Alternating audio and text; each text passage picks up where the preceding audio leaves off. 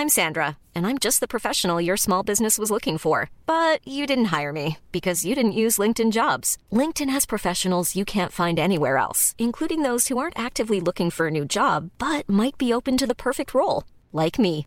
In a given month, over 70% of LinkedIn users don't visit other leading job sites. So if you're not looking on LinkedIn, you'll miss out on great candidates like Sandra. Start hiring professionals like a professional. Post your free job on linkedin.com/people today. Le sponsor de cet épisode des couilles sur la table, c'est Ada Tech School, une formation pour devenir développeuse et développeur à la pédagogie alternative qui casse les codes et incite les femmes à coder.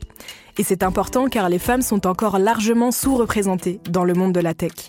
Ada Tech School offre une formation unique de 21 mois, dont 12 en alternance, sans prérequis techniques ni académiques.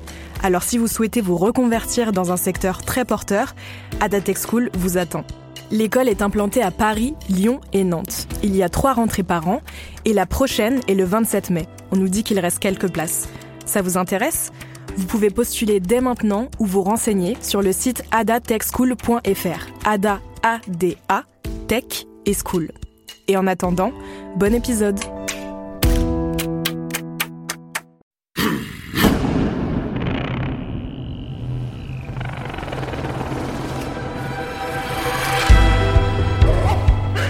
Dans cet épisode, on discute de certaines expériences masculines du couple hétérosexuel. Mon invité s'appelle Jean-Claude Kaufmann. Cela fait maintenant 30 ans qu'il observe et analyse comme sociologue ce qu'est le couple hétérosexuel aujourd'hui. Son dernier livre, Pas ce soir, est une enquête sur le consentement sexuel en couple. Il montre par exemple qu'un schéma très répandu, c'est celui dans lequel l'homme a beaucoup plus de désirs sexuels que sa conjointe, même si bien sûr la situation inverse existe aussi. Toute la question étant de savoir pourquoi et comment le couple se débrouille avec ce déséquilibre? Qui finit par se forcer? Qui pense avoir le droit de contraindre l'autre? Qui se tait? Comment est-ce qu'on en parle? Et surtout, pourquoi est-ce que le plus souvent, on n'en parle pas? Pour chacun de ses ouvrages, Jean-Claude Kaufmann lit et accumule des centaines de témoignages d'hommes et de femmes de tous les âges et de tous les milieux sur ce qui a l'air de petit rien, sur ce qui passe pour anecdotique, personnel, pas du tout politique. La façon dont, par exemple, en couple, on s'occupe de son linge, dont on se répartit le travail domestique, sur les petits agacements que chacun garde pour lui ou non. Beaucoup de constats qu'il pose dans ses livres m'intéressent, mais je dois dire que ces analyses me semblent souvent bancales. Or, elles sont largement reprises dans les médias, le plus souvent sans être remises en question. Le ton de cet épisode est donc assez différent des précédents. Je voulais comprendre nos points de désaccord, et vous entendrez qu'ils sont nombreux. Dans plusieurs de ses ouvrages, Jean-Claude Kaufmann élabore ce qu'on appelle des idéotypes masculins, c'est-à-dire des comportements, des attitudes, des positions caractéristiques de la masculinité. Ça veut dire que ce pas des comportements obligatoires, mais des grandes tendances. Des idéotypes comme l'homme enfant, l'homme qui se tait et ne veut pas se prendre la tête. Et avant d'en venir aux questions de désir et de consentement dans les couples installés, on commence par discuter de son ouvrage qui s'appelle La trame conjugale, publié en 1992, consacré à la gestion du linge dans les couples. Et je commence par lui demander de décrire l'idéal type masculin qu'il appelle l'élève coupable. L'homme se sent un peu coupable parce qu'il a, enregistré les messages, les théories féministes notamment, notamment du partage des tâches ménagères. Donc en principe, il est plutôt pour plus ou moins, avec plus ou moins euh, d'adhésion, mais sur le grand principe. C'est dans la mise en pratique, avec des variations, hein. il y en a qui font semblant d'être pour et puis qui ne le sont pas du tout, mais c'est dans la mise en pratique que ça va être euh, beaucoup plus euh, compliqué pendant 30 ans, j'ai continué mes conférences et j'ai toujours eu la même phrase. Oui, mais c'est en train de changer. Oui, et euh, mon éditeur a demandé, euh, m'a proposé de faire une nouvelle édition il y a, il y a trois ans. Et, donc je me suis dit, je vais tout relire pour voir s'il faut que je mette euh, à jour certaines choses. Je n'ai pas changé une virgule du, du livre, après l'avoir bien relu. Donc on n'y est pas encore du tout à l'égalité du partage des tâches ménagères. Ça, c'est confirmé par les chiffres. Hein, c'est confirmé, mais il faut comprendre pourquoi. Alors pourquoi? C'est absolument essentiel. Et pourquoi c'est des mécanismes précis, très précis, mais très profonds, et qui mettent en cause les hommes et les femmes, et les relations euh, entre les deux. Donc l'homme faut le dire, il n'est pas très motivé par le ménage. C'est parce qu'il se sent coupable, il se sent un petit peu obligé d'en faire un petit peu plus. Donc, il va faire un petit effort et il va faire à sa manière. Il va passer le balai. Il faut suivre le balai de manière précise. Les gestes du balai. Vous, vous avez, vous avez oui, j'ai suivi. ouais. Et par exemple, quand il passe le balai, il va oublier un peu les coins, ou il va pas passer sous les meubles. Puis c'est bien comme ça, quoi. On va pas se prendre la tête. On va pas se prendre la tête pour vraiment astiquer à fond, etc. Et c'est là que ça se joue. Alors on me dit, vous mettez encore une charge sur les femmes, c'est pas possible. Mais ça se joue beaucoup dans la réaction des femmes face à sa cette manière de passer le balai. Si cette femme est extrêmement motivée pour le partage, Mhm. elle doit se faire violence et accepter que ce balai soit passé un petit peu n'importe comment. Et pourquoi on pourrait pas exiger que les hommes apprennent à passer le balai Mais correctement non, il n'y a pas une bonne manière. Il n'y a pas une bonne manière. Qu'est-ce que ça veut dire de passer son temps à passer le balai dans les moindres recoins? Est-ce que c'est un idéal de vie? Toutes les conceptions se défendent. Il faut bien comprendre que les femmes n'ont pas raison sur les manières de passer le balai ou de, euh, ou de laver le linge, et- et- etc. Alors on se dit qu'on a raison parce qu'on fonctionne sur des évidences. J'ai interrogé par exemple les, les- les- gens sur qu'est-ce que vous repassez? Et pourquoi vous repassez ceci? Pourquoi vous repassez les torchons, par exemple? Et la réponse des personnes, c'est parce que c'est comme ça. Parce que c'est comme ça, on a une évidence, Bourdieu dirait un habitus, une évidence incorporée qu'on ne remet pas euh, euh, en question. Ça va se jouer dans cette petite... Ça, ça rejoint le livre sur les agacements. Parce que ce qui explique le partage des tâches, c'est que c'est toujours le plus agacé des deux qui va prendre en charge la tâche pour ne plus être agacé. Le petit problème, c'est que c'est le, le- petit conflit mental entre le schéma idéal qui est dans la tête et la place des choses. Si on voit la poussière sur le meuble dans le coin, on se sent mal. Et si on passe le balai, en enlevant cette poussière, il va y avoir un calme et une sérénité intérieure. On- On aura remis en cohérence le schéma avec la place des choses. Puis on se dit, c'est pas bien grave, c'est juste un coup de balai. Et l'histoire du couple, après petit coup de balai, le torchon, ceci, cela, après les enfants, jour après jour, c'est ce petit combat.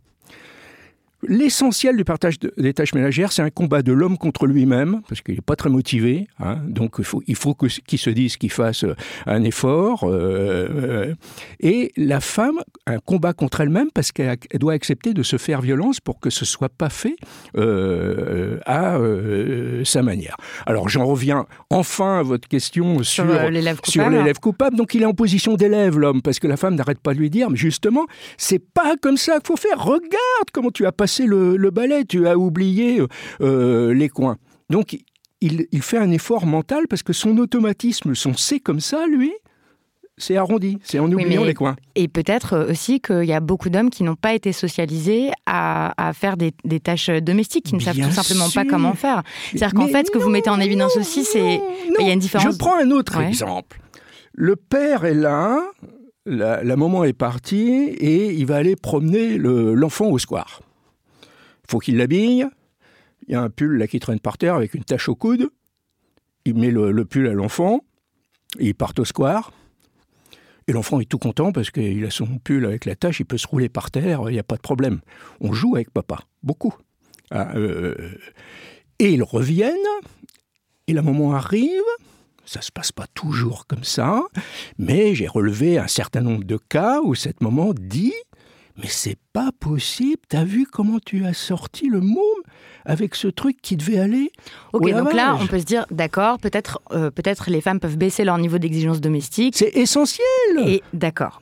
Mais ça, on parle de cas où le travail est fait, où le travail est pris en charge. Alors qu'en fait, ce qui se passe dans la majorité des couples, c'est que ce sont toujours les femmes qui sont en charge du travail domestique. Mais, mais Et les hommes se déchargent sur elles de leur part de travail oui, domestique. eh bien, l'histoire des couples, faut faut faire attention des les premières semaines, les premiers mois. C'est tout à fait essentiel. Je ne dis pas que c'est la faute des femmes.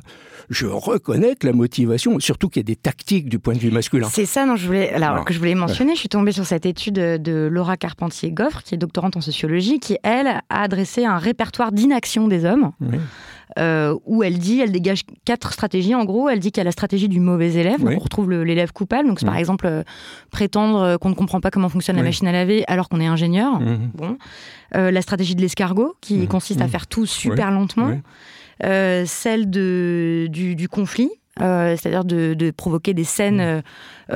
et finalement l'autre pour pas se disputer va dire bon bah mmh. d'accord je, je, le fais euh, et puis euh, voilà du, découragement en fait où à la fin euh, eh bien vu que c'est pas possible de faire faire la tâche eh bien ce sont les, femmes qui se retrouvent à prendre en charge la majorité de ces tâches-là donc peut-être il y a des stratégies oui l'homme en rajoute mais pas tous les hommes il y a des hommes qui ont vraiment la bonne volonté, mais en restant à leur manière, parce qu'autrement, ça leur coûte mentalement énormément, parce que c'est plus un automatisme. C'est ça qu'il faut comprendre. Moi, ce que je me suis souvent dit, c'est qu'il y avait un manque de compétences domestiques, en fait. Plein de trucs euh, dont ils n'avaient pas idée, qu'on retrouve dans la cuisine, qu'on retrouve dans l'idée aussi de gérer la maison ça, ça faut pas, faut pas l'exagérer.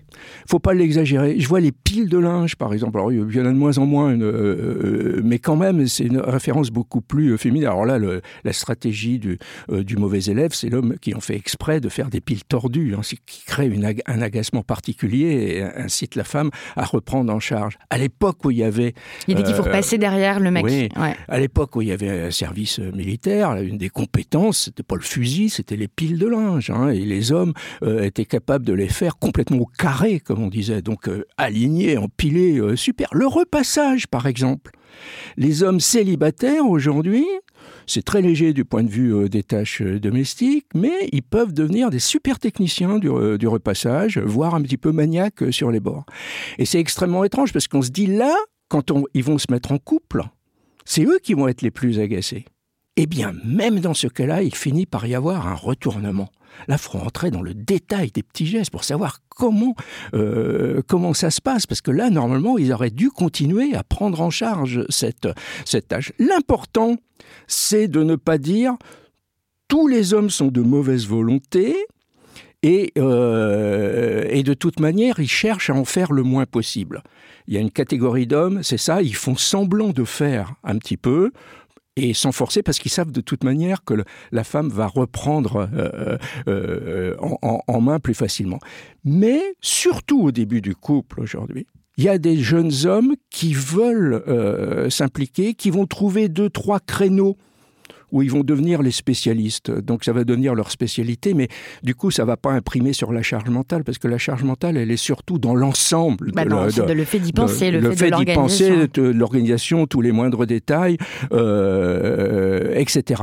Donc le combat va être très long est très complexe, mais il est subtil et faut, faut pas chercher un bouc émissaire. Si on cherche un bouc émissaire, on va pas avancer. Quoi. C'est vraiment essentiel. Il faut comprendre les mécanismes. Et euh, des fois, c'est contre soi qu'il faut lutter pour qu'on avance ensemble. Un autre idéal type que vous avez mis au jour, c'est euh, celle de l'homme-enfant. Ah oui, alors ça c'est extrêmement... C'est celui de l'homme-enfant. Euh, donc c'est dans votre enquête sur les agacements conjugaux. Mmh, mmh, mmh. Vous, vous écrivez qu'il s'agit d'une des mutations les plus surprenantes de ces dernières décennies, que les hommes sont devenus des sortes d'enfants dans les familles. Et d'ailleurs, les agacements, c'était un petit peu ce qui remontait euh, euh, au sommet du hit parade. Hein. C'était presque ça le, plus agaçant. Ça paraissait sympathique comme ça, parce qu'ils rigolaient, ils jouaient avec les enfants.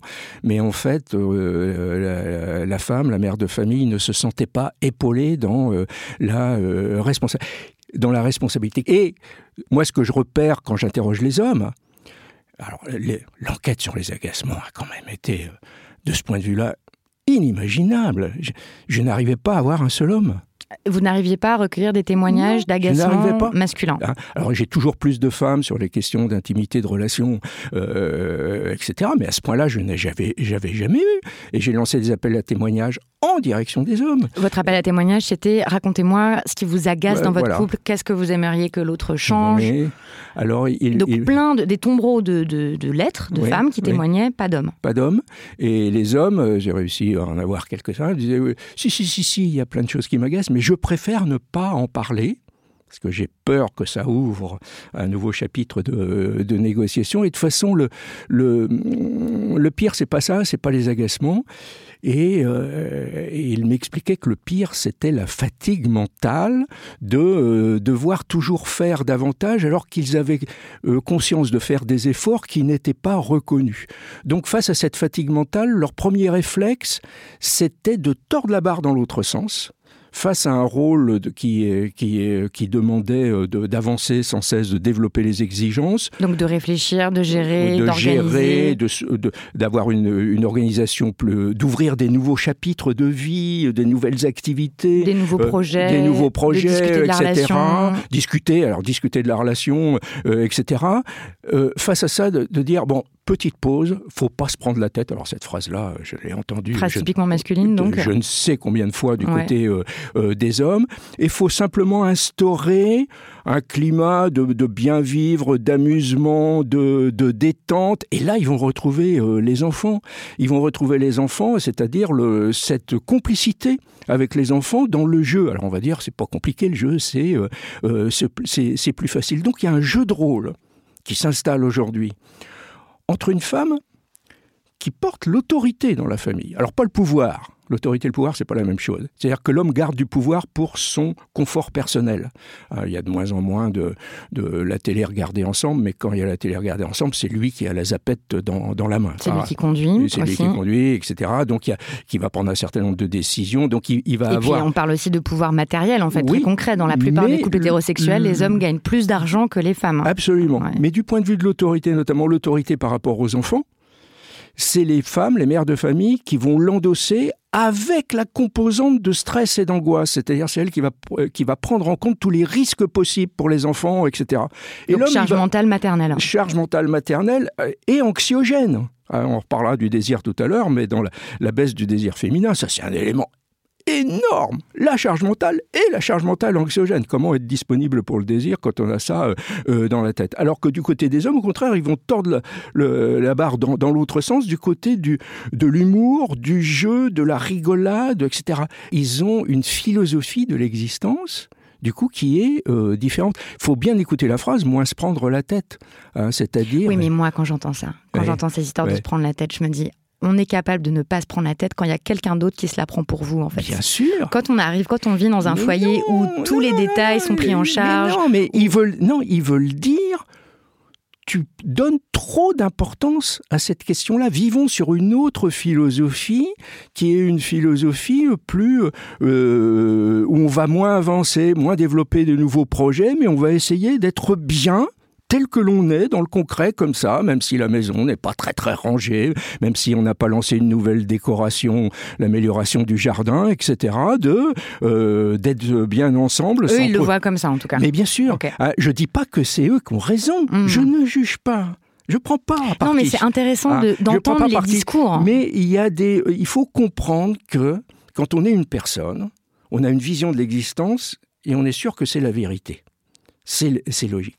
Mais le partenaire conjugal, il faut comprendre que c'est un étranger qui va rester un étranger après 20 ans, après 30 ans de vie commune. Il a une autre manière de toucher les objets, il a un autre rythme, il a une autre idée euh, de l'argent, il a une autre philosophie de l'existence. C'est très intrigant parce que dans la conversation de tous les jours, jour après jour, on construit un monde commun. Par exemple, on critique gentiment les amis et la famille c'est très utile de les critiquer, parce que si eux font mal pour passer leurs vacances ou n'importe quoi, c'est que nous, on a une philosophie commune. Donc, comme, on construit ce monde commun tous les jours, on n'arrive pas à comprendre. Ça, c'est, la racine de, l'agacement, parce que quand, le geste réapparaît, euh, par exemple, du balai euh, qui, oublie les coins ou autre chose, le tube dentifrice, il y a mille, euh, mille prétextes, on est très surpris de découvrir cette étrangeté et on juge par rapport à ses convictions. On dit, il fait mal si on dit on fait, il fait mal, on est parti pour l'inégalité du partage des tâches,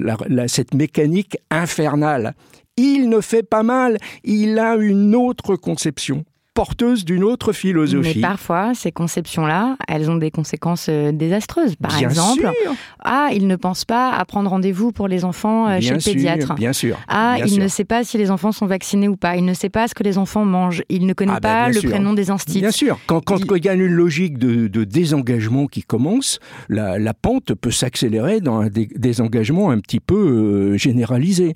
Et là, le, là j'ai peut-être un petit peu embelli la philosophie vie euh, des hommes. Derrière, il y a un petit peu, je disais, de fatigue, il y a un petit peu de paresse. Hein. quand ils rentrent chez eux, le chez-soi, pour, euh, pour beaucoup d'hommes, c'est, c'est vraiment un lieu extrêmement important, un lieu où on se laisse un petit peu aller, de certaine manière, et on reprend son souffle. Mais hein. dont on n'est pas en charge, dont on n'est pas en responsabilité. Absolument. Euh, dont on ne se préoccupe pas. Oui, oui non, mais c'est tout à fait d'accord. Je me dis, on peut être confortable chez soi quand il y a quelqu'un d'autre qui s'occupe de votre confort émotionnel, physique. D'accord.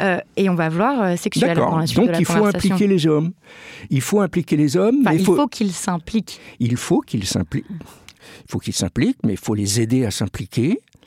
Et pour les aider à s'impliquer, il faut comprendre leur manière de faire, leurs idées, parce que ça va pas se faire du jour au lendemain d'un coup de baguette magique. Il faut y aller avec subtilité, avec des petites tactiques. Euh, faut, faudrait presque être ethnologue dans la maison, prendre un petit carnet, observer le mari ou le compagnon, voir toutes les, les choses qui l'agacent, les exigences qu'il a, et à partir de là, comme lui le fait parfois, en faire exprès de, euh, de faire tordu d'une certaine manière, de ranger n'importe comment dans le lave-vaisselle. Et vous verrez que du coup, il va reprendre en main. Oui, mais là, euh, vous voyez, c'est ça qui me paraît fou dans, les propos tenus, c'est qu'on dirait que c'est aux femmes de rééduquer les, les hommes pour qu'ils soient. donc en fait, c'est une nouvelle charge. Donc en plus, il faut se taper la charge éducative des hommes avec qui on vit. Mais oui, mais c'est parce qu'elles sont en première ligne comme ça. Elles ont, elles ont ce rôle. Donc oui, c'est une charge. Est-ce qu'on peut pas se dire euh, moi, je rêve de ça, en fait. d'un monde où les hommes disent Ça suffit, j'en ai marre d'être un mineur dans mon propre foyer. Et je décide qu'en fait, maintenant, je suis au courant de comment on fait chaque tâche ménagère. On détermine de comment ça se passe. Je suis au courant de ce qui arrive à mes enfants. Il y a, c'est pas une majorité, mais il y a des hommes qui le font plutôt jeunes, qui le, qui le font actuellement. Et quand ils ont ces petites avancées, c'est essentiel de les soutenir, de les aider à avancer et, pas, par exemple, euh, à un moment dire oui, mais là, tu as, là, as fait n'importe quoi. Là, faut, là, faut, faut s'auto-censurer. C'est extrêmement important parce que ces hommes qui essaient d'avancer euh, euh, aujourd'hui, faut les aider à avancer. C'est ça, ces mécanismes profonds dont je parle. C'est plus confortable de dire les hommes, c'est de leur faute, ils ont pas envie. Alors là, on a un schéma, alors là, très simple, très clair, mais qui va pas faire avancer les choses.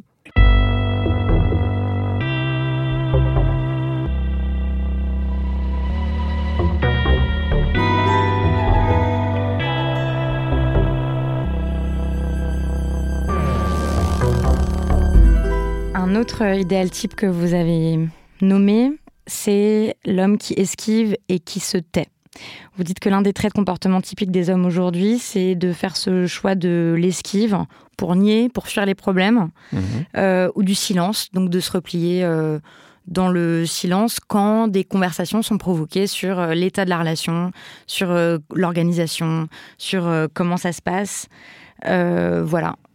Oui, voilà, c'est toujours, on, va retrouver le, même jeu de rôle, hein, euh, d'une certaine manière, autour de cette question de, euh, de la parole. Alors, c'est pas toutes les paroles, comme je l'ai dit tout à l'heure, il y a euh, il y a un bavardage conjugal qui est extrêmement important. C'est le bavardage en côte à côte.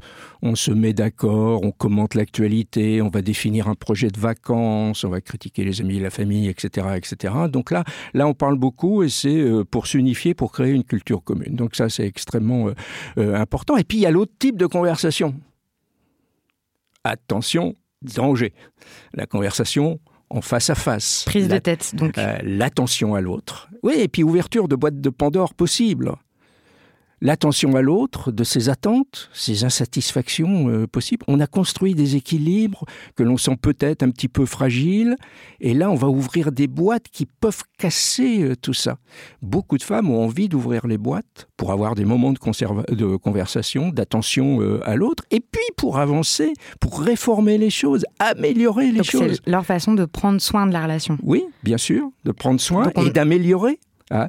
Et pour les hommes, là j'ai dit que les femmes prenaient en compte euh, les, les, risques, euh, risques pour l'enfant et tout ça, mais là les, hommes prennent en compte les, les, risques possibles de euh, d'une vie moins facile, de nouveaux problèmes, de, de moins confortable. moins, confortable. La, notion de confort pour les hommes est vraiment essentielle hein, dans, le, dans le couple. Le chez-soi est une base de confort base de confort et de réconfort, quoi, d'une euh, certaine manière, sans trop de, euh, de prise de tête.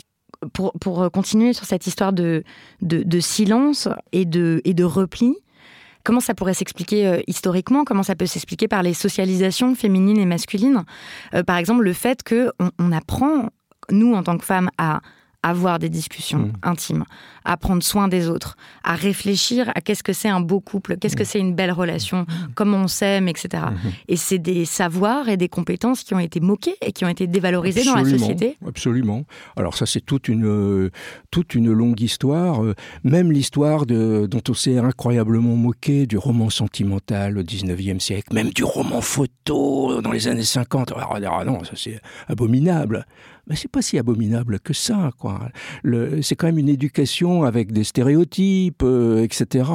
Mais une tentative de rêver à l'amour. Mais on a besoin de l'amour aujourd'hui. On est dans une société euh, très dure, concurrentielle, qui détruit l'estime de soi euh, des personnes. Et la grande utopie de notre époque, c'est quand même construire des petits mondes qui fonctionnent sur le don de soi, la générosité et la caresse. Sauf qu'ils sont féminins, d'accord, mais justement. Mais c'est pour ça que c'était, je ne vais pas dire que les femmes qui lisaient des romans photos dans les années 50 étaient des révolutionnaires, je ne vais pas exagérer euh, euh, non plus, mais il y avait un élan de notre part qui était euh, moqué de manière totalement injustifiée. Alors, et puis elles ont eu toute l'éducation du Caire, mais ça, ça date depuis des générations, des, des siècles. Donc l'éducation du Caire, c'est aussi très concrètement apprendre. Françoise Héritier explique que dans les premières sociétés, les, les, grandes oppositions symboliques, c'était d'un côté les hommes qui étaient du côté du feu et les, femmes du côté des liquides et, de l'eau. Ça a construit deux univers symboliques. Concrètement, qu'est-ce que ça veut dire d'apprendre euh, le, le Caire Cette socialisation au mmh. Caire, c'est par exemple faire attention à ce que l'autre ressent, se demander ce que l'autre ressent, se demander comment on peut lui faire du bien, se demander comment on peut l'aider, se demander comment on peut en mmh. prendre soin, mmh. qu'est-ce qui lui ferait plaisir etc. Mm, mm. Les femmes sont socialisées dans ce sens-là. Oui, oui, et ça, ça continue. On l'a vu pendant l'épisode du, du Covid, les héros en première ligne, il y avait quand même... Des héroïnes. Il y, avait beaucoup d'héroïnes hein, quand même. Euh, il y avait aussi les éboueurs, etc. Mais, euh, euh, et puis un mot sur comment ça s'est passé à l'intérieur des foyers, parce qu'on a des statistiques là-dessus. en fait, ça ah n'a bah pas du tout euh, changer quoi que ce soit le fait que les hommes soient à l'intérieur du foyer. Ouais, plutôt euh, C'est-à-dire qu'en fait, c'était toujours les femmes qui se tapaient l'essentiel du travail domestique, mais aussi de réconfort, de confort psychologique de toute la famille, le travail émotionnel. là-dessus, je, vous ai dit, euh, ça fait 30 ans que je dis que on est. Moi, je suis, je, vais vous faire hurler, hein, je suis désolé, hein, mais je suis persuadé que l'égalité des tâches ménagères, on y arrivera dans plusieurs siècles les idées dans la tête, ça va très vite et ça change. Mais il y a des évidences qu'on incorpore. C'est pas du biologique, hein. c'est de l'histoire lente il y a une évolution. Ça, je trouve euh, ça passionnant que vous remettiez ça dans plusieurs de vos livres. vous appelez ça la sédimentation dans les corps de, gestes, mhm. euh, où aussi, en fait, on est, on est porteur de gestes qui ont une histoire qui nous dépasse. Oui, ça, c'est un chercheur qui est un petit peu oublié aujourd'hui. Hein. C'est euh, le roi Gouron qui, qui parle de ça. La pyramide. il parle de, de, cette pyramide, hein. c'est-à-dire qu'il y a toujours des nouvelles strates de plus en plus pointues qui se surajoutent. Les, les nouveaux instruments de la culture, aujourd'hui le numérique, etc qui nous donne l'impression d'entrer dans une nouvelle euh, société et qui reformule un petit peu tout ce qu'il y a en nous. Mais la base reste. La base est là, un petit peu lointaine. il faut la contrôler pour qu'elle ne soit pas un petit peu déterminante, qu'elle remonte. Et dans cette base, il y a même la préhistoire, il y a même la préhistoire animal de l'humanité. c'est une théorie qui Donc, est euh, Donc on est d'accord qu'on ne parle pas de biologie, on non, parle c'est pas de du fait qu'on est des corps qui, qui naissent dans des sociétés déjà construites, on incorpore des gestes qui nous viennent de loin. Des gestes qui nous viennent vraiment de loin, l'évolution. Euh, je suis désolé, j'ai beaucoup travaillé sur le linge. Oui. Eh bien, euh, par exemple, le, je suis désolé, les, les femmes, y compris des jeunes femmes aujourd'hui, trient le linge. Hmm. avant de le laver de manière différentielle. Bah oui, parce que sinon, euh, enfin moi je sais ça, je sais pas, ma mère me l'a appris et tout, parce que sinon on a des vêtements blancs qui deviennent roses. Je vais défendre les, non non, je vais défendre les hommes. Ils ont un système incroyablement efficace. Ils mettent tout dans la machine, ils appuient sur le bouton 30 degrés, ça sort, c'est propre. Ah, oui, mais ça, ça Pourquoi fait regarder, on fait pas vous, comme avez, ça bah, vous avez une belle chemise blanche là. Ouais, elle, et eh ben, si je l'avais lavé, eh ben, eh ben, si je l'avais lavé avec ah mon pull rouge, Non, Euh, à 30 elle serait degrés, pas tout à non. fait blanche. S- euh, Bah ouais, oui. Alors, sauf si c'est un pull euh, vraiment, qui, grise. vraiment qui déteint. Bah Il oui. peut y avoir quelques accidents de, euh, de, de- Mais je prends cet exemple hein, pour. euh, Et donc ces gestes-là, comment, comment et- ça se fait qu'on a, a ces j'ai- gestes-là j'ai- J'ai suivi une- un, un sondage, j'ai participé à un sondage justement très pointu sur les, les, les, les- les gestes. L'homme qui s'occupe du lave-linge, dans 40% des cas, sa compagne va aller vérifier par derrière ce qu'il a fait. Parce qu'elle lui fait pas confiance. Ou parce qu'il fait n'importe quoi. Mais, mais pourquoi vous dites qu'il fait n'importe quoi? Mais là, c'est- Non mais je, je donne une hypothèse, je sais pas. En fait, on mais ne sait pas pourquoi non, elle va vérifier. il est- et souvent, c'est des hommes qui essaient de bien faire. Avec leur idée, ce que je fais est plus simple euh, comme système et ça marche. Euh, tout à 30 degrés, ça sort, c'est propre, on va pas. Puis s'il y a une toute petite tache dans un coin, c'est pas bien grave. Hiring for your small business? If you're not looking for professionals on LinkedIn, you're looking in the wrong place. That's like looking for your car keys in a fish tank. LinkedIn helps you hire professionals you can't find anywhere else, even those who aren't actively searching for a new job but might be open to the perfect role. In a given month, over 70% of LinkedIn users don't even visit other leading job sites. So start looking in the right place. With LinkedIn, you can hire professionals like a professional. Post your free job on linkedin.com/people slash people today. Quality sleep is essential. That's why the Sleep Number Smart Bed is designed for your ever evolving sleep needs. Need a bed that's firmer or softer on either side? Helps you sleep at a comfortable temperature? Sleep Number Smart Beds let you individualize your comfort so you sleep better together. JD Power ranks Sleep Number number 1 in customer satisfaction with mattresses purchased in-store. And now, save 50% on the Sleep Number limited edition Smart Bed for a limited time. For JD Power 2023 award information, visit jdpower.com/awards. Only at a Sleep Number store or sleepnumber.com.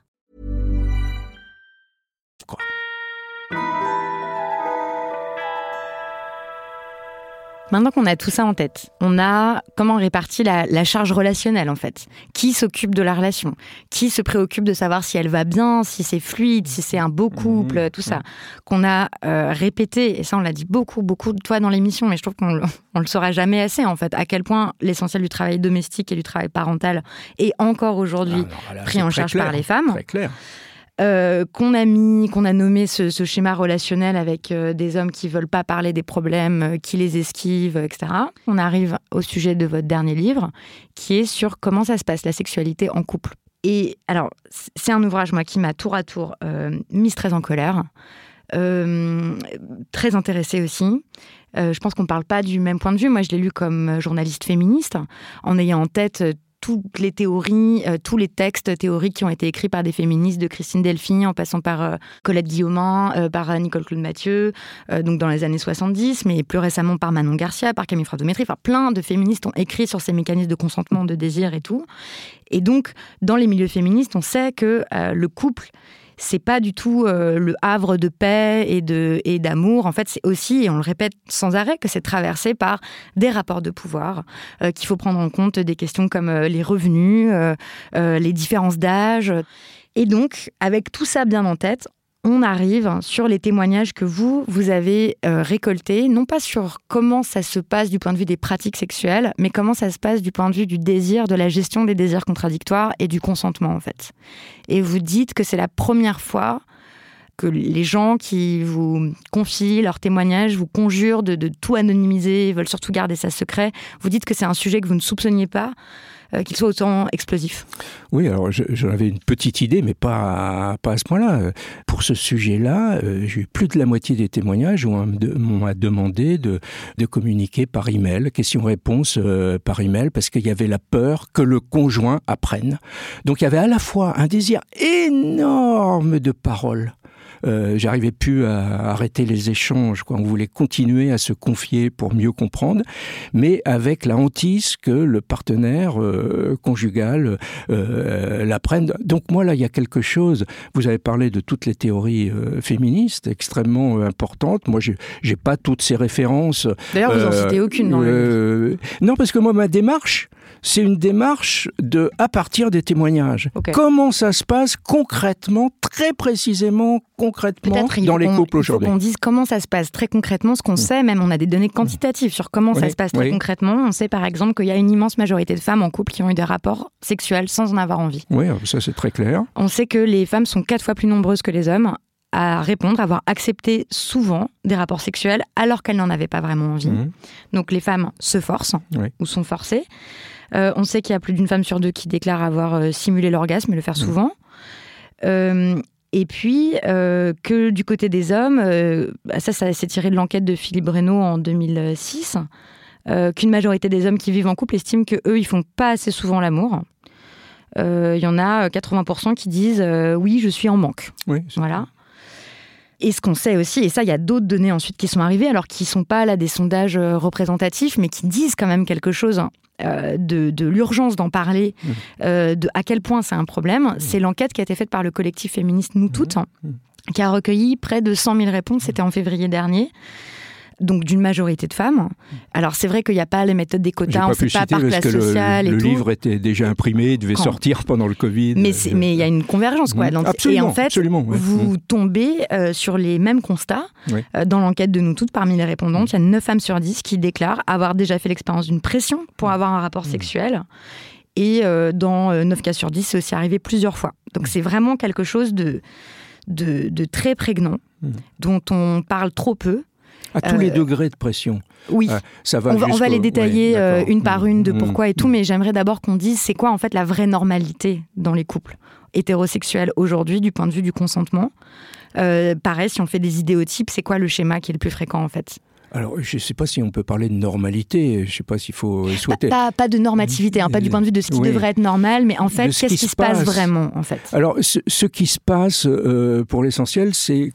Euh, ça dépend du, de, de, la temporalité du couple. Il y a le premier temps, qui est, extrêmement important, qui est coup de foudre ou pas, hein, c'est plutôt, euh, plutôt, je dirais pas rare, mais c'est pas si souvent que ça qui est le coup de foudre, mais il y a toujours un bouleversement intérieur dans les premiers temps, parce que on est deux étrangers et il va y avoir une reformulation mutuelle et on va construire ce monde commun. Et dans le premier temps, tout bouge et chaque journée est différente. Chaque journée est une journée euh, différente. Et on avance dans l'élan de la découverte de l'autre et du désir, l'élan du sentiment et du désir. Donc on est emporté euh, d'une euh, d'une certaine manière. Et à ce moment-là, euh, et là, il y a une nouveauté historique. Le désir féminin s'exprime beaucoup plus qu'autrefois aujourd'hui grâce aux féministes. C'est tout à fait euh, euh, clair. Et les, jeunes femmes, les jeunes filles ne sont pas du tout en retrait. On se demande même si... enfin, oui, ça dépend parce qu'en fait, il y a encore quand même une grosse stigmatisation du fait, par exemple, d'avoir, si on exprime des besoins sexuels importants, si on mm. estime beaucoup, si on exprime mm. beaucoup d'intérêt pour le sexe et tout. Donc, c'est pas encore complètement réglé. Ça, ça. Le stigmate de la salope, ça existe quand même. Absolument, ça, absolument. Ça, ça, c'est tout à fait net, mais on, voit quand même un changement euh, euh, très net et un, désir des femmes d'exprimer le désir, même si c'est compliqué pour, euh, pour elles, quoi, d'une certaine manière. Mais c'est après. C'est un peu comme les tâches ménagères. Il y a beaucoup d'éléments qui lient le sexe et les, tâches ménagères. Ouais, on va en reparler. après, quand c'est le deuxième temps du couple, alors ça va faire hurler, c'est le temps du confort, d'une certaine manière. On a installé le système de la vie quotidienne et tout roule tout seul, d'une certaine manière. On sait qui on est, on a les repères communs, etc. Et du point de vue de la sexualité, alors moi, c'est pas un livre sur la technique, les, positions, etc. Mais il y a quelques mots quand même euh, là-dessus. Ce qui s'installe, on va pas dire une routine, ça va être très triste pour ce bah, domaine-là, hein. une chorégraphie, mais c'est toujours la même, hein, euh, d'une certaine manière, une manière de faire on a trouvé euh, les, les, les, prises, les ajustements, on pense du désir et du plaisir partagé, on pense parce que ce qu'il y a dans la tête de l'un ne correspond pas du tout à ce qu'il y a dans la tête de l'autre. Donc on n'en parle pas. Comment il peut y avoir consentement si on n'en parle pas? Donc le consentement, il va s'exprimer surtout par les corps. Parfois, il y a un désir masculin euh, qui s'exprime, des, fois de manière un petit peu vive, c'était pas prévu avant, et des fois c'est pendant la nuit, pendant ou au petit matin, pendant que la, partenaire euh, euh, dort, et il y a la main qui s'avance. Et qui fait une, une caresse, mais ça peut être vu comme une agression pour la personne qui reçoit cette caresse. Et là, ce qui va être extrêmement important, c'est la réponse du corps de la femme. Bah, en l'occurrence, si elle est endormie, elle peut quand même pas faire grand-chose. Si, euh, si elle est endormie, souvent le premier réflexe, ça va être de euh, se retourner, d'être tellement surprise, dérangée, qu'elle va tourner l'épaule et le dos. Euh, et donc ça, c'est quand même un message, mais qui n'est pas reçu comme tel. Alors, ça, c'est extrêmement... Bon, bah, euh, parlons-en tout de suite. ouais. C'est un des trucs où moi je me suis dit, c'est pas possible d'écrire Ouais. des choses pareilles euh, dans, dans votre livre. Mais- mais- mais- à quel moment quelqu'un qui vous tourne le dos, quelqu'un qui est endormi, à quel moment Mais est-ce qu'un homme peut croire que ça vaut consentement en mais fait moi, je, je- Quelles, quelles histoires mais est-ce qu'il faut se Mais raconter pour comprenez ça que je, je ne juge pas, Moi je, non ne, plus. je ne défends pas le- les hommes, je dis qu'ils ne comprennent pas. Ils disent qu'ils ne comprennent pas. Ah oui, il y en a certains qui disent qu'ils ne comprennent Ils pas. disent qu'ils ne Mais comprennent il faut pas. faire la grande distinction entre ceux qui disent qu'ils ne comprennent pas, puis que de toute façon ils s'en foutent, et puis qui vont continuer à forcer, et puis qu'il n'y a que le dé- leur désir qui compte et leur désir égoïste, et la femme est l'instrument du plaisir, peut presque être l'instrument ma- masturbatoire du plaisir. Quoi. Bah, Ouais. alors donc, Ah, donc euh, parlons-en. Ça c'est quand même dans le cas des, des viols conjugaux qui sont donc les viols Ah oui, les bah, plus fréquents. Oui, mais, mais c'est très important de pas mélanger les choses. Alors on va. C'est comme la- Alors la allons-y. mé- les mécanismes pour le travail mé- euh, mé- conjugaux. Oui. Euh, c'est le viol, euh, un des viols le plus fréquent, Oui. euh, puisque en fait, dans 9 cas sur 10, une femme violée connaît son agresseur, Oui. et dans la moitié des cas, Oui. il s'agit de son conjoint ou Euh, de son ex-conjoint. Euh, la moitié des cas, c'est des, des proches. Euh, le conjoint, c'est 31%, mais euh, c'est sans doute, dans la réalité, c'est sans doute plus, parce que ce chiffre est basé sur le dépôt de plainte. Et le dépôt de plainte pour viol, on le sait, euh, est difficile, mais dépôt de euh, plainte pour viol conjugal est encore beaucoup Bien sûr, plus ça fait difficile. partie des C'est un- viols qui sont C'est un euh, crime complètement impuni. complètement sous-déclaré. Ouais, ouais. sur lequel euh, la société dans son ensemble a plein d'idées fausses. Oui. Euh, par exemple, là, vous parliez tout à l'heure de, euh, d'attaques nocturnes, là, de ce que ça fait d'être endormi et tout. Eh bien, euh, en octobre 2018, donc déjà un an après MeToo, dans une émission extrêmement populaire qui est donc euh, Touche pas à mon poste hein, de. Cyril Hanouna, il, il relayait les résultats d'un sondage lancé sur Twitter par Fun Radio. dans ces termes, Charlotte ne supporte pas que son mec lui fasse l'amour la nuit quand elle dort. Vous trouvez ça normal? Faire l'amour à quelqu'un, je mets ça entre guillemets, faire l'amour, quand cette personne dort, c'est un viol. La personne n'est pas capable de donner son consentement. Mais les réactions par rapport à cette question, des chroniqueurs présents trouvaient que c'était tout à fait normal. Après tout, c'est son copain et tout. Donc il y a quand même des, des croyances hyper fortes sur, euh, bah, en fait, la légitimité euh, du conjoint à euh, faire, euh, à disposer du corps de l'autre comme bon lui semble, Ouais, hein, du corps des femmes comme bon lui semble. c'est- C'est très bien de prendre cet exemple précis, quoi. Parce que euh, va falloir qu'on avance et qu'on comprenne comment euh, euh, ça, euh, ça, se, ça se passe. Là, on est dans un exemple précis.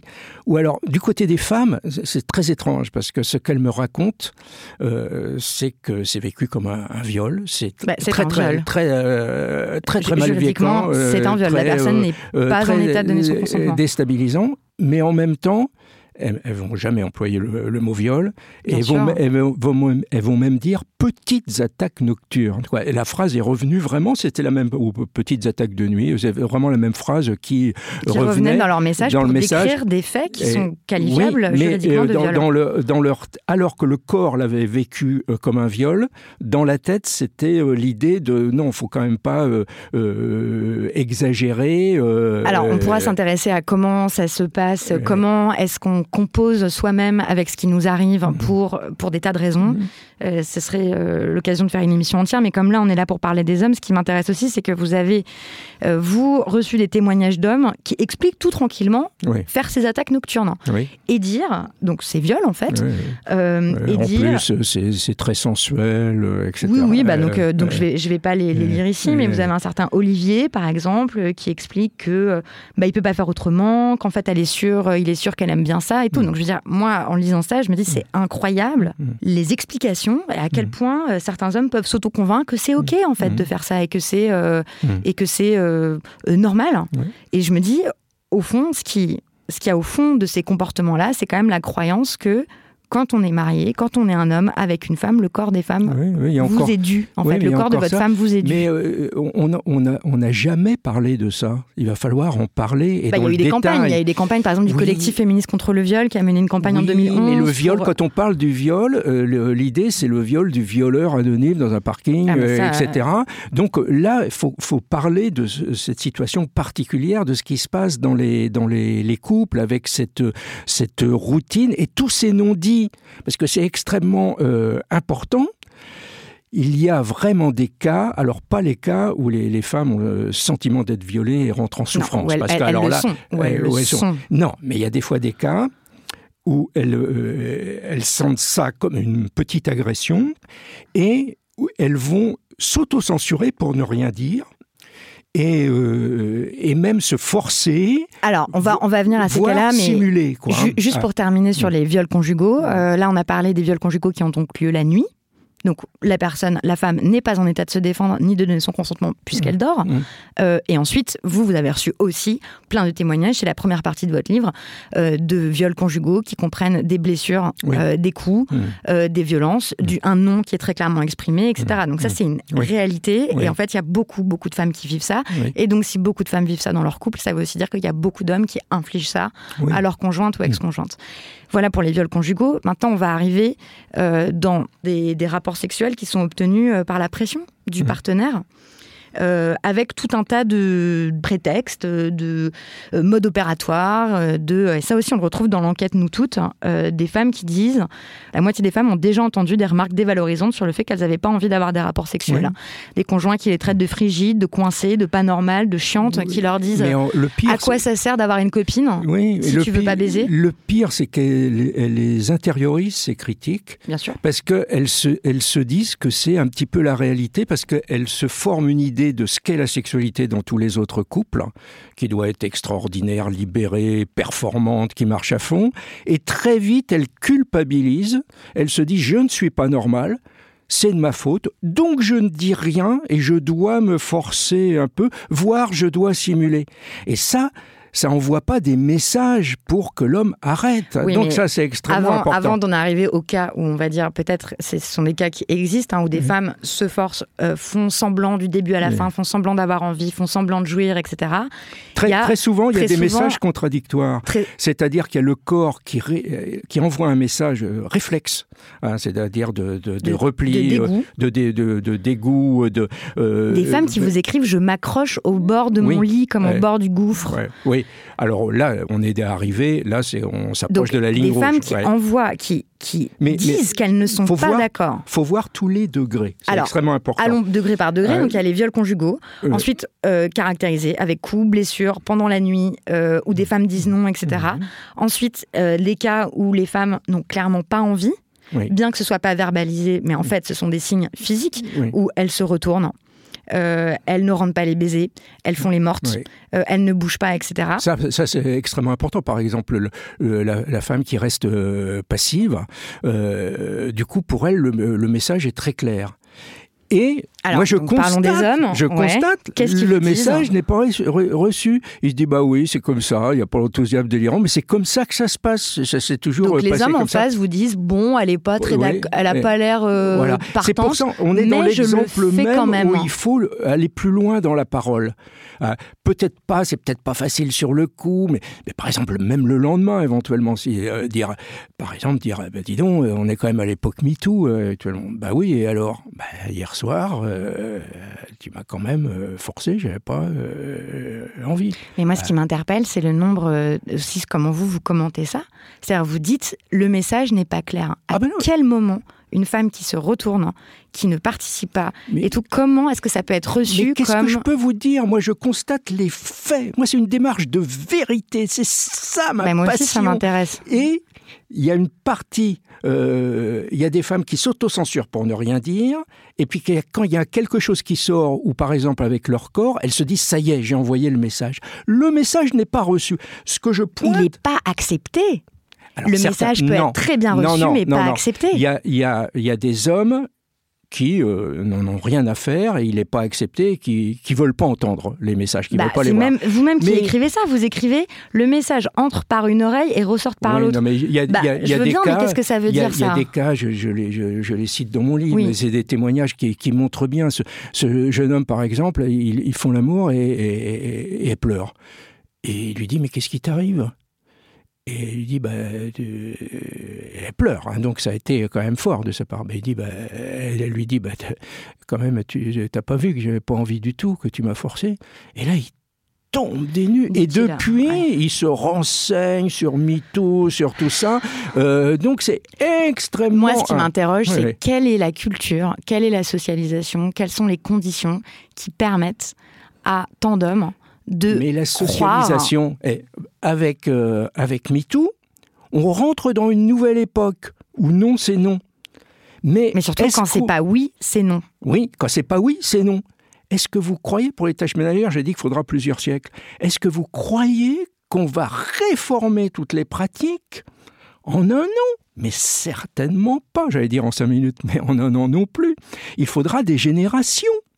Alors, ça Euh, peut bah, être défaitiste et désolant, ouais. mais non, non, parce que du coup, on comprend mieux pourquoi ça n'avance pas plus Oui, mais vite. vous, par Ouais. exemple, excusez-moi, mais vous avez quand même écrit, vous l'avez dit dans des interviews, vous écrivez Je me demande si ces quelques je n'ai pas envie de la part des femmes sont suffisants. Ces messages faibles ne suffisent pas toujours pour être entendus. Euh, je n'ai pas envie, c'est quand même pas un message faible.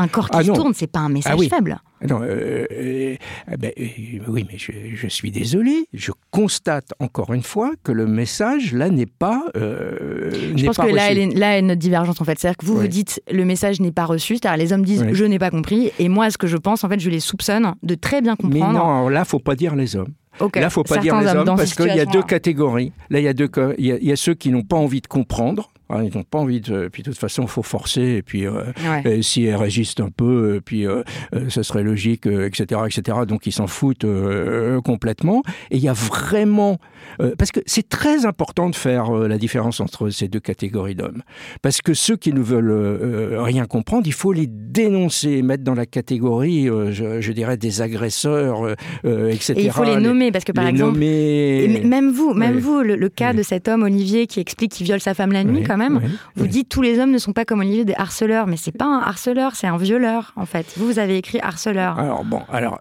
là, on, on prendra le, le temps de euh, toute une émission sur, euh, ce, sur ce détail parce que euh, quand, dans mon chapitre viol, quand je vois la, violence et la perversité euh, des, agressions euh, méchantes, j'ai pas envie de, euh, de mettre dans la même catégorie de quelque chose qui est perçu comme un viol, mais qui dans la dans la tête, euh, de, de- faudrait voir enquêter auprès de- d'Olivier pour savoir si on lui explique est-ce qu'il est capable de se réformer ou pas. C'est extrêmement important. Ouais, là, cette, mais euh, c'est là où est cette, notre euh, divergence. C'est-à-dire qu'en ouais. fait, moi, je n'arrive pas à croire qu'un être humain sincère peut vraiment penser que qu'une femme qui ne réagit pas et qui dort euh, peut être d'accord pour avoir un rapport sexuel.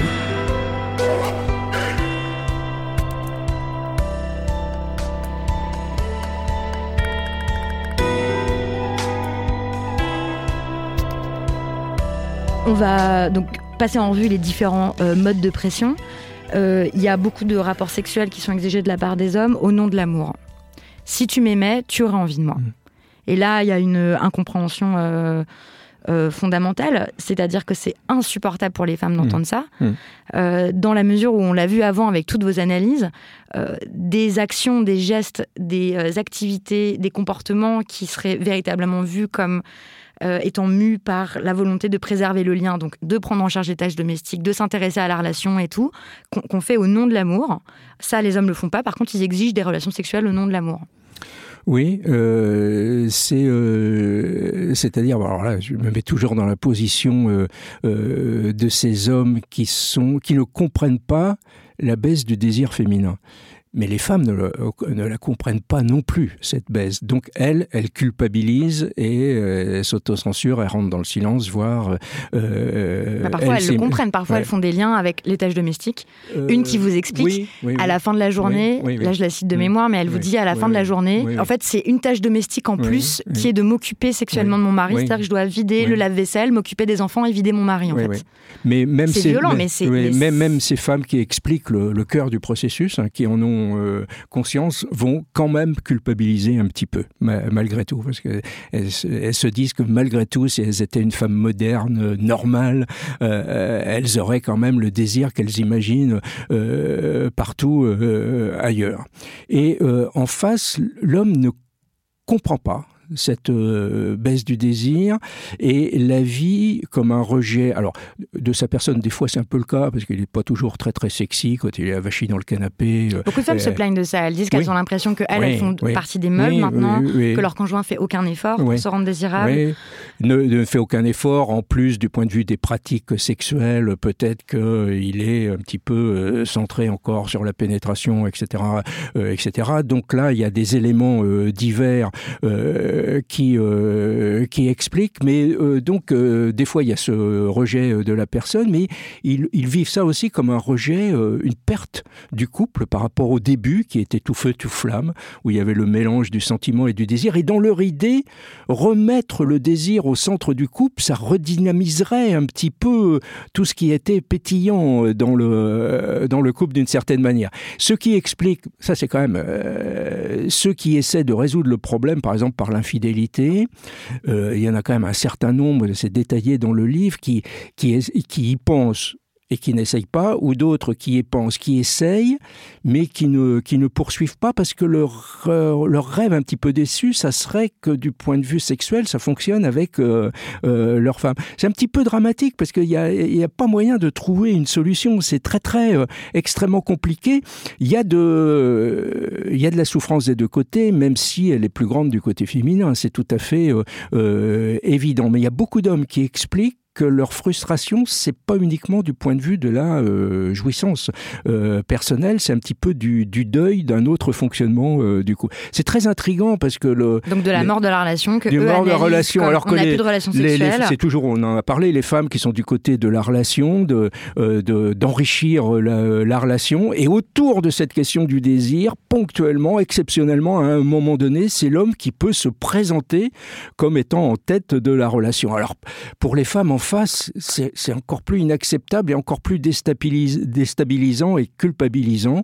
Donc elles s'en veulent de ne pas avoir plus de désir pour ce partenaire. Donc il y a toutes sortes de pressions qui sont faites. Tu n'es pas normal, les autres couples le font. Euh, c'est euh, si tu m'aimais vraiment, tu auras envie d'avoir des relations sexuelles, etc.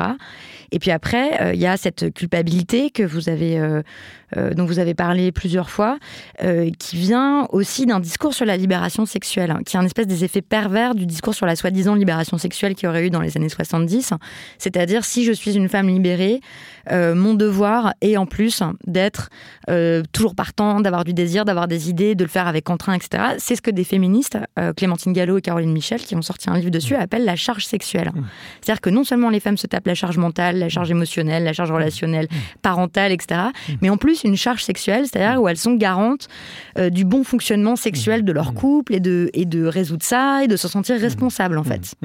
Et donc peuvent s'auto-culpabiliser euh, de ne euh, bah, pas avoir envie et donc de se forcer au nom du couple. Parce qu'elle serait garante de, de la bonne marche du couple et de sa bonne santé. Alors là, encore attention, il ne faut pas jeter le, bébé avec l'eau du bain. comme on dit, hein, le, le, discours de libération sexuelle a été essentiel. Il hein. ne faut pas revenir à l'époque de Freud, où c'était toute la sexualité. Non, en revanche, critiquer le discours de libération sexuelle est intéressant. C'est-à-dire de voir à qui ça a bénéficié à la fin. Absolument. Euh, de voir les limites de ce discours-là. Euh, et encore une fois, il y, a, il y a le discours, les principes qui sont extrêmement importants, mais il faut en même temps une démarche de vérité pour voir comment ça se passe vraiment dans la réalité, et euh, parce que euh, sinon, euh, on va être malheureux de ne pas atteindre des modèles qui n'existent pas et qui ne font qu'engendrer de la souffrance. Hein. Parce qu'on a l'impression que dans tous les autres couples, ça se passe super bah bien, oui, alors que les gens parlent pas. Ça c'est catastrophique. Donc, du coup, on le répète dans ce, podcast, ça se passe pas bien. En non, fait, non, non, c'est compliqué. Mais c'est une utopie extraordinaire le, le, couple et créer un petit monde d'amour dans cette société si dure. Mais c'est pas simple du tout. C'est extrêmement euh, compliqué et c'est normal qu'il y ait des moments euh, euh, difficiles et qui ne sont pas parfaits. La communication, c'est extrêmement compliqué. C'est très dur de dire les choses. Il faut à la fois toujours essayer de dire davantage, mais en même temps, c'est difficile. Le, la sexualité, c'est pas si simple et le désir, encore moins l'expression du désir. Il faut arriver à se décontracter par rapport à ça. Pour certains couples, ça va être extrêmement important, la sexualité. Pour d'autres, moins. Et si c'est Il y a une femme qui vous parle de ce, de ce d'ailleurs, de ce ras-le-bol-là. Elle dit J'en ai marre, en fait, qu'on dise que c'est euh, hyper important, la sexualité. Peut-être que moi, je suis juste pas très sexuelle et ça m'intéresse pas. et c'est un discours qui est entendable aussi. Ah, complètement Voilà, euh, de se dire que, bah non, chez les autres, ça se passe pas forcément comme ça. Mais bon, face à, à ce, ce schéma-là, euh, voilà, des femmes vous racontent que, par exemple, bah, elles se forcent, hein, hmm. ou leur mari les force, hein, euh, et elle s'arrange pour expédier l'affaire. Elle dit ça le plus vite possible. D'où le fait, dans l'enquête Inedine Serbe, qui est absolument étonnant et hallucinant, que les, les femmes, en moyenne, sont moins favorables aux préliminaires que les hommes. Quoi. Alors on dit, mais qu'est-ce que ça veut dire? Bah oui, parce qu'elles disent, euh, en fait, j'ai envie que ça dure le moins longtemps possible. Euh, donc on, on, se débarrasse des préliminaires aussi. Donc là, on voit qu'il y a du travail à faire, quoi, vraiment. Bon, on a quelques minutes pour évoquer quelques pistes de, de, de solutions, du fait... donc euh, que à la fois c'est un sujet très tabou parce que les couples, à l'intérieur de ces couples, euh, on ne parle pas de ces mmh. questions-là. C'est difficile d'aborder ça. Et mmh. puis on n'en parle pas entre couples. Mmh. On n'en parle pas publiquement de ces différences-là. On fait comme si ça, ça on fait comme si ça se passait bien, alors qu'en fait, euh, bah, ça, ne se passe pas très bien. Euh, est-ce que faire chambre à part, c'est une solution? Ou même pas vivre Oui, mais alors le problème, euh, chambre à part, c'est plutôt des seniors qui font ça quand il y a les enfants qui ont libéré une chambre, parce qu'il ne faut pas habiter à Paris, il eh faut, avoir, faut avoir la, la, possibilité. C'est pas, c'est pas un rêve pour tout le monde, parce que pour certains, la, la petite complicité ordinaire dans le lit, la petite conversation du soir, même si les femmes parlent plus sur l'oreiller que les hommes, etc., et est importante, mais Là où ça se passe, c'est quelque chose d'extrêmement important. Quand j'avais fait l'enquête sur dormir à deux, euh, les femmes en parlaient, c'est elles qui sont à l'initiative de la chambre séparée, parce qu'il faut s'inviter pour, pour faire l'amour. Donc là, c'est basé sur le consentement. Il y a un, homme qui ah, donne ce témoignage-là, qui dit que le, fait de faire chambre à part, ça peut donner ça. Un autre qui évoque euh, ce qu'il a créé, qui sont des espèces de lune de miel pour se retrouver, etc. Mais bon, ce qui a l'air quand même d'être très efficace, c'est de se parler. Sauf que se parler de ça, c'est pas évident, mais c'est la seule solution en réalité. C'est la seule solution. Alors ça, tous les conseillers conjugaux vont dire, faut parler davantage. Mais là encore, en faisant attention au modèle de perfection, ça serait facile de parler, on pourrait tout déballer comme ça. Non, c'est difficile. Et ce qui est important, c'est de savoir, quand on a parlé un peu, on a obtenu une grande victoire. Parce qu'on a enclenché une logique de conversation. On va dire, bah non, euh, non, euh, moi quand je veux dire non, c'est non. Euh, oui, euh, chez les, jeunes aujourd'hui, ça peut commencer comme ça une relation dans les premières euh, rencontres avec euh, une théorie MeToo, je dirais. Quand c'est non, c'est non. Quand on est encore ah. une fois en position matérielle de le faire. Hein, oui, en position matérielle de le faire, etc. Et c'est pas pour tout le monde. Je dis, ça peut se faire, mais c'est hmm. pas si simple que que ça. Mais dans la plupart des cas, c'est plus compliqué que ça. Il faut pas se dire, bah, dans mon couple, j'y arrive pas à parler. Il faut trouver souvent des astuces, des occasions, des pas conseiller s'il y a les moyens et tout d'aller voir des thérapeutes, en fait, de couple. Hein. Oui, ou, alors, par exemple, déjà, avant le thérapeute, en parler aux copains ou aux copines, ne pas raconter des fables que ça se passe super chez soi. Parce que quand, et surtout si ça se dégrade dans la relation, on n'aura pas l'appui des confidents pour euh, nous aider à. Donc il faut, dire comment ça se passe. Voilà, il faut dire comment ça se passe. Et, les, et à ce moment-là, la parole se libérera dans les groupes de confidents. Quoi. Bon, moi, à la fin de, donc je, trouve ces sujets passionnants. On a fait que les que les effleurer. Il y a plein de choses qu'on a qu'on n'a pas dites, qu'on n'a pas le temps de de, dire. Mais c'est vrai que moi qui ai relu là euh, une petite dizaine de vos ouvrages oh pour, euh, pour préparer l'émission, euh, le tableau que ça dresse en fait de l'état du couple hétérosexuel aujourd'hui me paraît tragique, très triste. Mais le, couple est, très fragile euh, aujourd'hui. Il ne tient que par le couple parental, hein, parce que c'est plus commode, on peut élever son enfant euh, tout seul, il n'y a, a, pas de problème, mais c'est quand même plus euh, commode d'être à deux. Et puis dès que l'enfant arrive, il médiatise. Euh, le couple conjugal euh, disparaît. D'ailleurs, euh, la question du désir va baisser d'un cran aussitôt avec l'arrivée de l'enfant. Donc ça, devient plus facile parce qu'on devient l'équipe autour de l'enfant. Donc ça devient plus facile. Le couple conjugal est dépassé par le, le couple parental et c'est ça qui finalement tient le couple. Donc il est à la fois extrêmement difficile, extrêmement fragile, il y a beaucoup de ruptures conjugales, mais en même temps, ça reste un, un rêve aujourd'hui parce qu'il y a un nouveau rôle du conjoint c'est d'être euh, le thérapeute à domicile, celui qui remonte le moral, euh, qui remonte l'estime euh, de soi quand ça fonctionne bien. Donc coach plutôt que le thérapeute. C'est un, c'est un coach, oui, quand ça se passe bien, parce qu'il y a l'inverse qui est le pervers narcissique, hein, qui, qui au contraire ça, bascule dans l'autre sens. Fait des travaux, non pas sur les pervers narcissiques, mais sur les couples pièges, les couples où les gens sont très malheureux. Je mettrai toutes les références de, cette conversation dans l'article qui accompagne l'émission. J'ai une dernière question à vous poser qui est une question rituelle dans cette émission euh, qui est celle de l'œuvre d'art que vous souhaitez recommander aux auditeurs, aux auditrices. Alors bon, euh, ça va peut-être pas enthousiasmer euh, tout le monde. C'est un livre de, poèmes d'un poète que sans doute beaucoup de personnes ne connaissent pas, au ton de grands de grand sons, fin du XIVe siècle. C'est un poète extrêmement important, c'est l'inventeur des, des, poèmes de la Saint-Valentin. On va dire, ah non, Saint-Valentin, pas envie d'en entendre parler. faut connaître la vraie histoire de la Saint-Valentin. Vous avez consacré un livre J'ai consacré un livre, quelque chose d'incroyable. 2000 ans, jusqu'au 19e siècle, de d'histoire d'insurrection euh, amoureuse contre l'ordre établi et qui va dans le sens euh, des, des, femmes. C'est le premier poète, euh, Automne Granson, de la Saint-Valentin, hein, qui lance les poèmes de la Saint-Valentin, un peu contre la tradition euh, des, rituels qui précédaient la Saint-Valentin, qui étaient les cérémonies de l'ours en février, organisées autour de viols de femmes. Hein, c'était des rituels qui toléraient le viol euh, des femmes, euh, qui les encourageaient. C'était des jeux. Les hommes mettaient des peaux d'ours et attrapaient des femmes pour les entraîner dans leur ce qu'ils appelaient leur tanière et, euh, et les violer. Et Othon de Granson, qui est un héritier de, de la poésie courtoise du, du XIIe siècle, et qui, est, qui annonce ce que va devenir le romantisme au XIXe. C'est donc un, un, poète vraiment important. Il inaugure une tradition complètement nouvelle qui est euh, un rôle respectueux, de, complètement respectueux euh, de l'homme, qui va faire une démarche poétique euh, pour faire le coup, la cour à sa dame.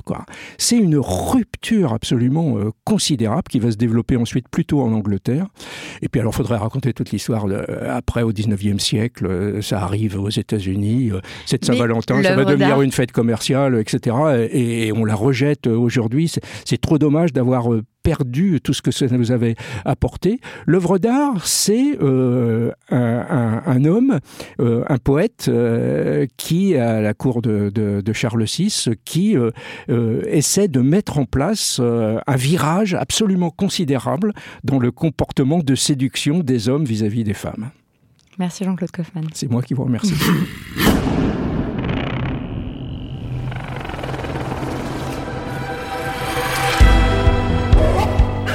En sortant de cette heure et demie d'enregistrement, j'étais perplexe. Je regrettais déjà de ne pas avoir eu la présence d'esprit de poser telle ou telle question, euh, de faire telle ou telle euh, répartie, euh, telle ou telle remarque, mais je vais vous épargner la, la liste complète de mes regrets. Je retiens quand même trois idées. Un, on a encore collectivement un vrai énorme problème avec le consentement sexuel. Deux, dans nos couples, on obéit parfois à des schémas de relations qui nous dépassent et qui ne tiennent pas qu'à nos névroses infantiles, aux relations avec nos parents, à des manques individuels, mais bien aux différences de socialisation entre hommes et femmes et à la façon dont est pour l'instant structurée la société. Et trois, le fait que les personnes en couple n'aient au bout d'un moment presque pas ou plus du tout de relations sexuelles, en fait c'est pas anormal, c'est la situation la plus commune. Sauf que c'est encore tabou, que souvent les partenaires n'osent pas en parler, ni entre eux, ni à qui que ce soit. Alors que parler et s'écouter, eh ben, c'est tout ce qu'on a pour se sentir moins seul et peut-être espérer trouver des solutions. Voilà, c'était le 63e épisode des couilles sur la table. Je suis encore plus curieuse que d'habitude de savoir ce que cet épisode vous inspire. Vous pouvez le dire sur les réseaux sociaux ou bien m'écrire à l'adresse lescouillessurlatable.audio. Je tiens à remercier trois camarades féministes, Sarah Bénichou, Manon Garcia et Camille Froidevométrie pour leurs remarques, éclairages et réflexions qui m'ont grandement aidé à préparer cet entretien. Comme d'habitude, vous trouverez toutes les références des chiffres, livres, statistiques et des rapports que nous citons dans l'article qui accompagne cet épisode sur le site de Binge Audio, binge.audio. La prise de son a été assurée par Mathieu Thévenon, la réalisation par Thomas Plé et Quentin Bresson, et l'édition par Camille Regache. Moi, ça m'encourage encore plus euh, cette discussion à approfondir bientôt toutes ces questions qu'on a tout juste commencé à effleurer sur euh, l'amour, les relations, la communication, les rapports de force, le pouvoir, le soin, etc. Mais je vous en dirai plus bientôt. Merci pour votre écoute et à bientôt.